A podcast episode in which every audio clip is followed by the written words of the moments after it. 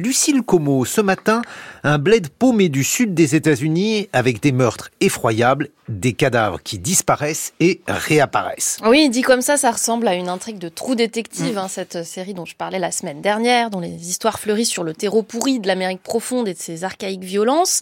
Et de fait, c'est bien de ça qu'il s'agit dans le livre dont je vous parle ce matin, mais pris dans un ton tout à fait à l'inverse de la gravité de la série qui a si mal vieilli selon moi. Cette histoire dont je vous parle est une sorte de comédie macabre qui trouve précisément dans l'humour l'efficacité de la chronique sociale et politique. Alors ça s'appelle Châtiment, c'est signé Percival Everett, paru en France chez Actes Sud dans une traduction d'Anne-Laure Tissu. L'auteur est né au milieu des années 50, il est professeur de littérature, poète, écrivain, peintre.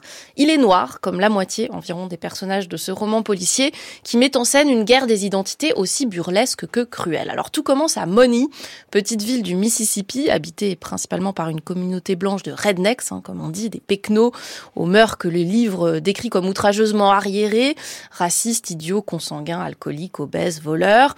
Un jour, l'un d'entre eux est retrouvé mort chez lui, égorgé par du fil barbelé, avec à côté de lui un autre mort noir, celui-là, affreusement défiguré et tenant dans son poing inanimé les testicules de l'autre.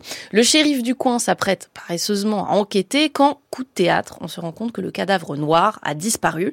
Le lendemain, un autre homme blanc est découvert dans les exactes mêmes circonstances, avec, je vous le donne en le même cadavre noir à ses côtés.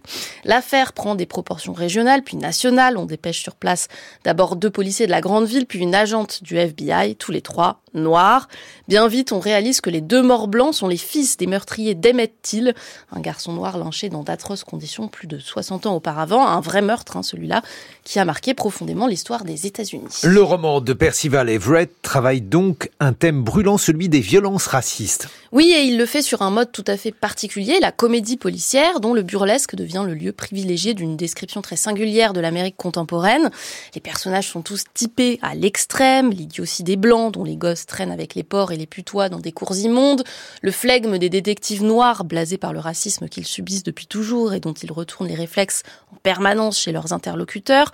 Tout ça est extrêmement cinématographique, pris dans des chapitres très courts, avec un sens de la chute et du dialogue particulièrement plaisant. Caricaturaux, les personnages, les lieux, les meurtres même le sont, mais cette outrance ne joue pas contre le réel, au contraire, elle permet de le voir autrement et d'en mesurer la violence et l'injustice. Il y a une chose notamment que je trouve très intéressante à cet égard, c'est l'utilisation des noms, noms de lieux, noms de gens. Ce bled hein, s'appelle Money, argent donc, alors qu'il est misérable comme tout. Un des blancs tués en premier s'appelle Junior Junior et son fils, bah, évidemment, Triple J. Un employé du légiste s'appelle Pickle Deal, qui veut aussi dire cornichon à la nette, autant de noms dont l'absurdité transforme les identités en blagues grinçantes. Or, au cœur du livre, il y a une liste de noms pas absurdes cela, et dont l'accumulation sur les pages saisit le lecteur, les noms de toutes les victimes de crimes racistes depuis 1913, qu'un jeune chercheur, qui est comme le double de l'écrivain, se donne pour mission de produire.